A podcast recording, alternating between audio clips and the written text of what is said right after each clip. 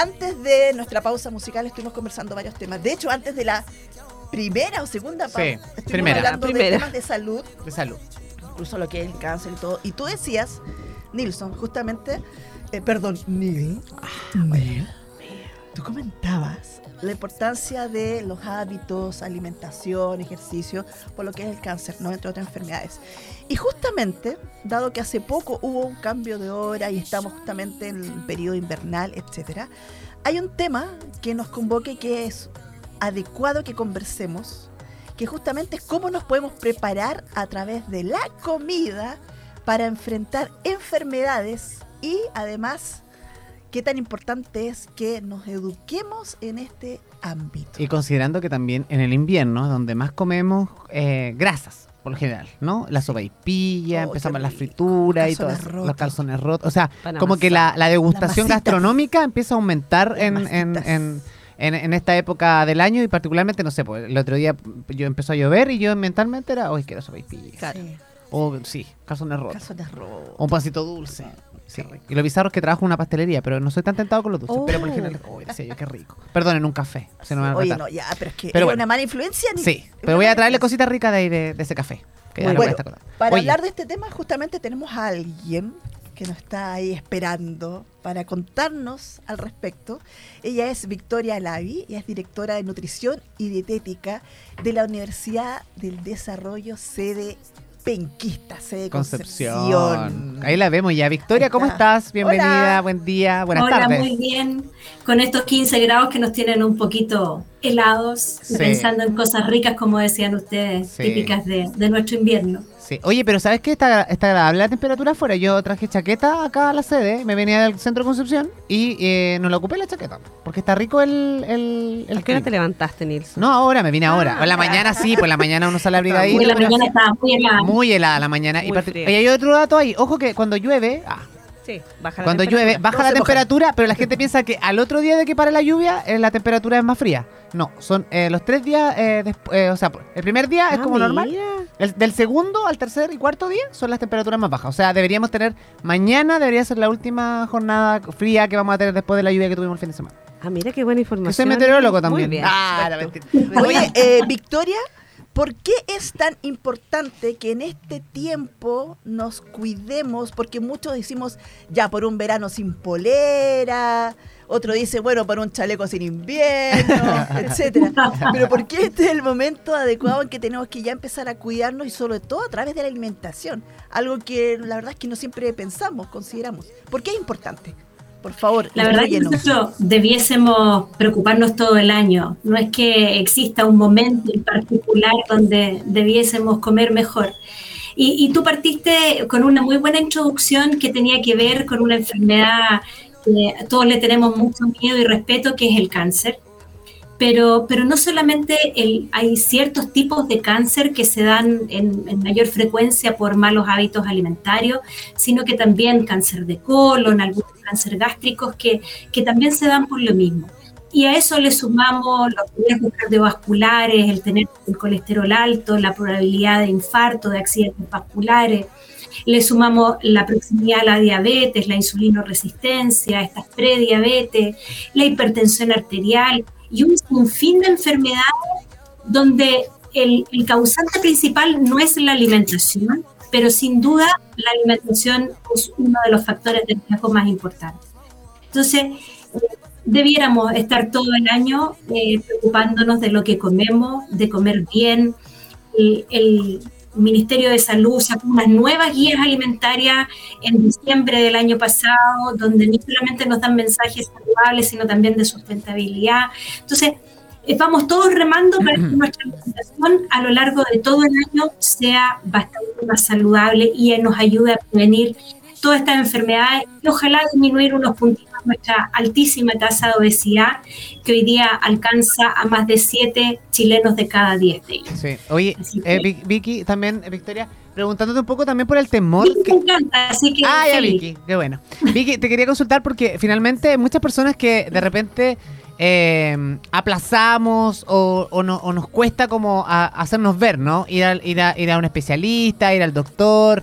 Entonces cuando de repente dice, ya tengo que mejorar mi hábito alimenticio. Pero yo creo que también ahí tiene que haber una poca información y también una poca edu- eh, saber un poco, ¿no? Al respecto de cómo me estoy alimentando y qué productos, de alguna forma, o qué nutrientes necesito a diario eh, para ir como yo eh, haciéndome esa dieta. Eh, de alguna forma, que no- o sea, dieta, la palabra dieta siempre la gente lo asocia a como a, a adelgazar, ¿no? Estamos hablando acá de, de- O a de- lo extremo, de- así. claro, lo extremo, una dieta. Estamos hablando de, cómo ordeno yo los alimentos que compro regularmente. Hoy en día, por no sé, por ponerte ejemplo, los estudiantes universitarios que viven solo, por lo general, comen puros tallarines durante todo el año, consumiendo una cantidad de sodio impresionante, porque la, la- la pomarola o, la, o la, la salsa de tomate tiene un sodio increíble. Eh, y de repente ocupan, eh, ocupan el aceite que es inadecuado. O sea, eh, y es como del. Y más encima, como que consumen carbohidratos a la hora que sea. O sea, es como en la mañana, en la tarde, si fueron de carrete, el bajón, eh, son tallarines que sobraron el día anterior, etcétera. Pero hay una cantidad de nutrientes que no consumen en el día, que son frutas, las verduras, el tomar agua, el buen descanso, etcétera, etcétera. Entonces, ¿cuál sería la recomendación ahí un poquito también para que nosotros, de alguna forma, en nuestro eh, corto conocimiento que podamos tener al respecto en temas nutricionales, podamos también irnos ordenando, como familia de repente o- o- o en forma personal? Ah, eh, la verdad que diste en el clavo, Nilsson. El tema es educación, lejos. Mm. Eh, a todos nos hace falta educación sobre alimentación, lo que debemos comer, a qué hora comerlo, en qué cantidad y sobre todo en qué combinación. Porque la verdad que muchas veces nos preocupamos de disminuir nuestros alimentos o las porciones, pero no hacemos buenas combinaciones y las combinaciones nos pueden llevar a, a una mayor ansiedad. Por lo tanto, es súper importante el cómo lo combino. Y, y de verdad que en esta época fría, ustedes comentaban, dan ganas de comer grasa, los calzones rotos, los picarones, la sopaipilla, pero, pero hay que tratar de buscar más que nada alimentos calientes, ¿ya? más que, que alimentos ricos en grasa. Sernos, pero los amigos número uno de las sopitas de verdura y no sopitas ricas en sodio como las que podemos Las que comprar, compras en el supermercado, claro. las podamos hacer nosotros mismos y, quizá cocinar la sopita una vez a la semana y guardarlas en bolsitas Ziploc en el congelador y ir sacando todos los días una para, para poder ir entrando en calor. Por lo tanto, una primera recomendación es que tratemos de comer más alimentos calentitos que no solamente nos van a ayudar a combatir la temperatura corporal, sino también nos van a ayudar a sentir mayor saciedad. Vamos a estar mucho más satisfechos. Entonces, en lugar de pasar a comprar a la pasada una ensalada, un bol de estos típicos de ensalada con algún carbohidrato, verduras y proteínas, tratar de preparar algo calentito que nos pueda ayudar a tener los mismos buenos nutrientes, pero en esta temperatura que nos va a generar más saciedad y que va a combatir el frío. Tengo una pregunta Otra después. Después de que tú termines tu idea, perdón, porque no pensé que iba a seguir, pero después de tu idea, antes que se me vaya, ya una pregunta para Sí. ti. ¿ya? No, Pero no, nomás, no, pues, no es- no, pero es que si siga, está inspirada. No, vamos, Es que tengo una duda que siempre me da vuelta. Acá en la sede hay varios que somos profesores y que de alguna manera, y también nos pasa con los alumnos, tenemos horarios por bloques de asignaturas y que vamos una tras otra, una tras otra, y no hay tiempo, Tiempo de almorzar. muchas veces para almorzar o para ingerir alguna comida cuando se sabe que cada ciertas horas es recomendable comer algo. La pregunta es, ¿cómo podemos alimentarnos de manera sana eh, versus el poco tiempo que tenemos para hacerlo? Eh, La, la verdad que una pregunta sumamente difícil, porque para, para tener una alimentación saludable, lamentablemente hay que darse el tiempo. Y no solamente un tiempo de, de comer cada ciertas horas, sino un tiempo para comer tranquila. Y no comer a lo mejor como les toca a ustedes mientras están haciendo el programa, se, se sirven algo, toman algo, se comen un sándwich o lo que tengan a mano. Eh, o a lo mejor no como el estudiante que entre una clase y otra, mientras va caminando hacia la nueva sala, va picoteando lo que puede. Eso no genera ninguna saciedad y vamos a andar todo el día muertos de hambre. Entonces, más allá de si comemos cada tres horas, cada cuatro o, o- de otro fraccionamiento horario, el poder apagar el computador, el poder sentarnos tranquilos, el poder dejar usted el micrófono de lado o salir de la sala de clase y comer tranquilos, masticar bien, concentrarnos en lo que comemos porque eso nos va a generar saciedad. Y sentarse. El estar concentrado en la pega, tú me estás escuchando mientras a lo mejor te estás comiendo algo, cero saciedad vas a. En la Entonces- noche uno se levanta y come para afuera del refrigerador. Claro, al lado del refrigerador. Sí. Exactamente. Sí, y evitar también un, po- un poco hay otro tema, porque eh, hay también eh, especialistas que, a- que bueno, en relación a lo que decías tú un poco, eh, Lili, que, que en el fondo de repente, por ejemplo, era recomendable, por ejemplo, si no tienes tiempo de comerte la, la, la comida en una hora, en la hora adecuada, y en el, en el, lapso, en el lapso que tú tuvieras, no sé, lo puedo rebatir, lo puedo- la idea es que me lo rebata también nuestra invitada, porque dice que de repente si yo soy capaz de ordenar los nutrientes que mi cuerpo necesita a diario, lo podría repartir en la cantidad de comidas en las que yo tuviera tiempo, pero tener la cantidad de nutrientes necesarias en ese tipo de alimentación. O sea, no quiere decir que me voy a dar un atracón de comida y me voy a comer todos los nutrientes de una, pero si tengo dos o tres en vez de las cuatro o cinco porciones recomendadas que, que- que uno debería alimentarse en el día. Que ojo, cuando estamos hablando de porciones, no quiere decir que me voy a comer cinco platos al día, que también la No, gente... se- por eso es la falta de Claro. Te, educación. te hallo capaz. Sí, o sea, yo sería capaz, soy muy bueno, tengo como la lombriz solitaria, si no engordo nada. Pero eh, la idea, no sé, incluir los frutos secos, de repente un lácteo, una fruta en, en- en- en- en esos espacios. Entonces, también ahí para evitar los atracones de comida, porque lo que dices tú, eh, eh, Coti, que también es importante, que hay mucha gente que se levanta en la noche y dice, hoy me dio una debilidad, y se va al refrigerador y, y empieza a comer a las 11 de la noche, 12 de la noche, que está súper mal, porque finalmente el mal dormir también es un efecto terrible con Sí, la comida.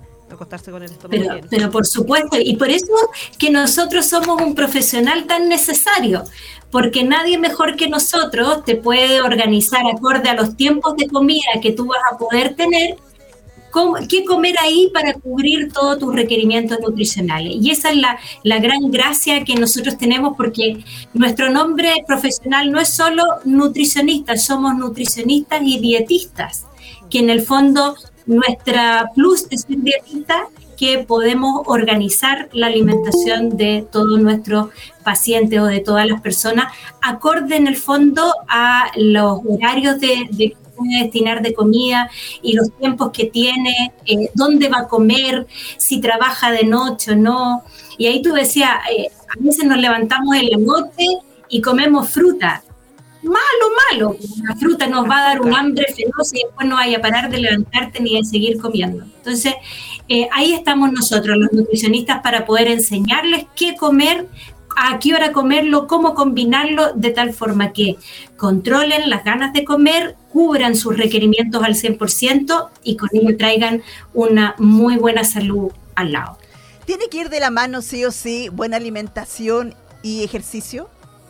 ¿Sí o sí? Dentro de lo posible, sí. Si no es un ejercicio constante o un deporte en particular, al menos una mayor actividad física, caminar más, subir escalera.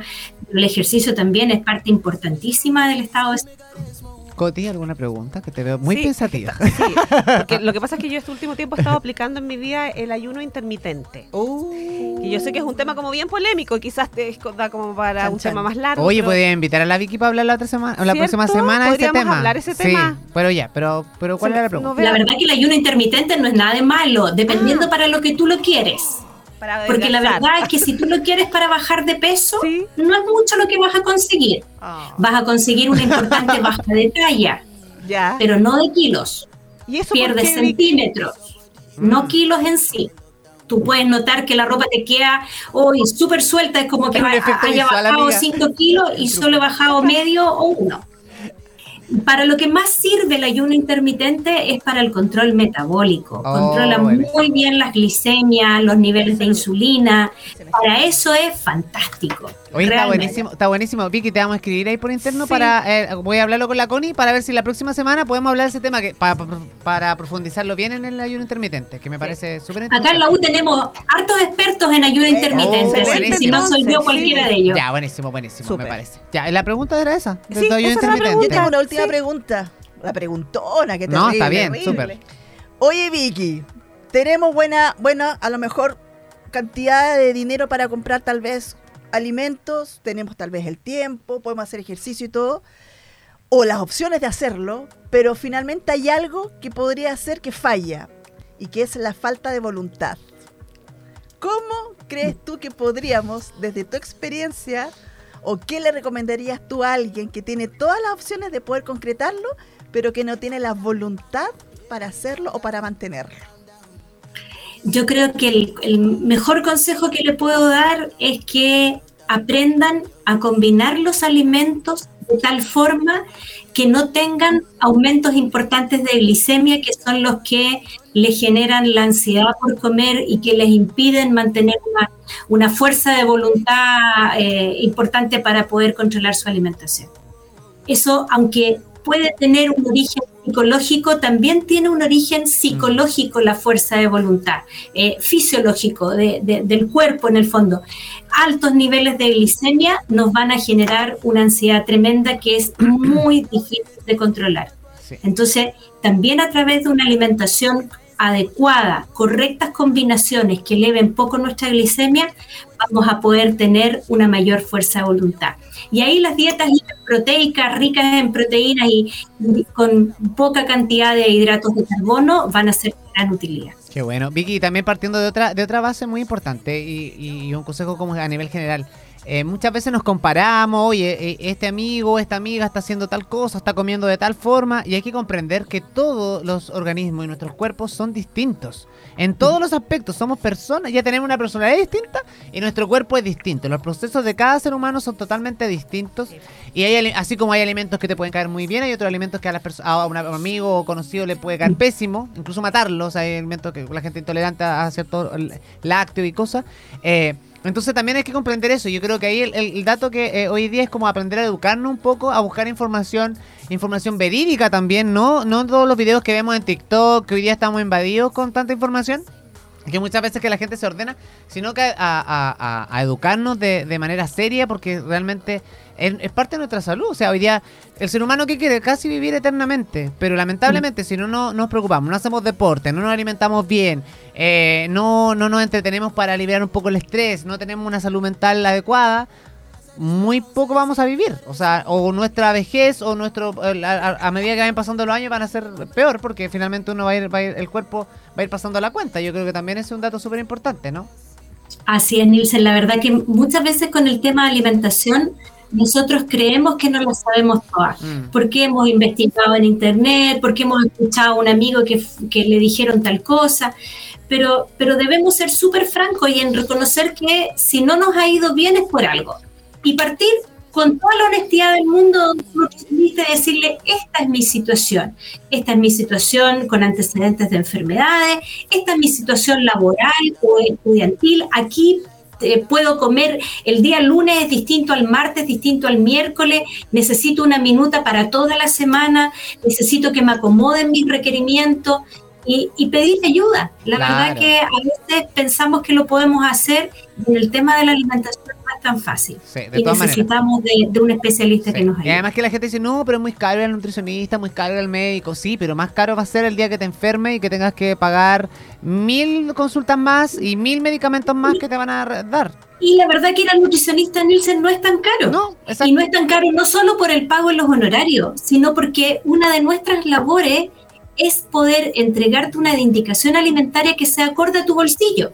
Por lo tanto, tampoco vamos a dedicarnos a encarecer tu alimentación, sino por el contrario, que tus recursos económicos sean bastante más eficientes, en el fondo, que te ayuden a, a, comer los alimentos que te hacen falta y no más que eso. Excelente. Gracias, Victoria Alavi, directora de Nutrición y Dietética de la Universidad del Desarrollo C de Concepción, por haberte tomado estos minutitos de conversar con nosotros un interesante tema, que ojalá no sea la primera y la última vez, sino que ahí yo voy a estar... Ojalá que no teteando a la Connie para que vayamos educando también a nuestros eh, eh, auditores eh, semana a semana con algún tema relacionado a nuestra salud también y al cuidado que es importante para prolongar nuestra vida. Así que te mandamos un beso, que tengan un excelente resto de semana. Muchas gracias. Besitos para ustedes y gracias por la invitación. No, de nada. Gracias. Feliz de estar otro día. Gracias. Gracias.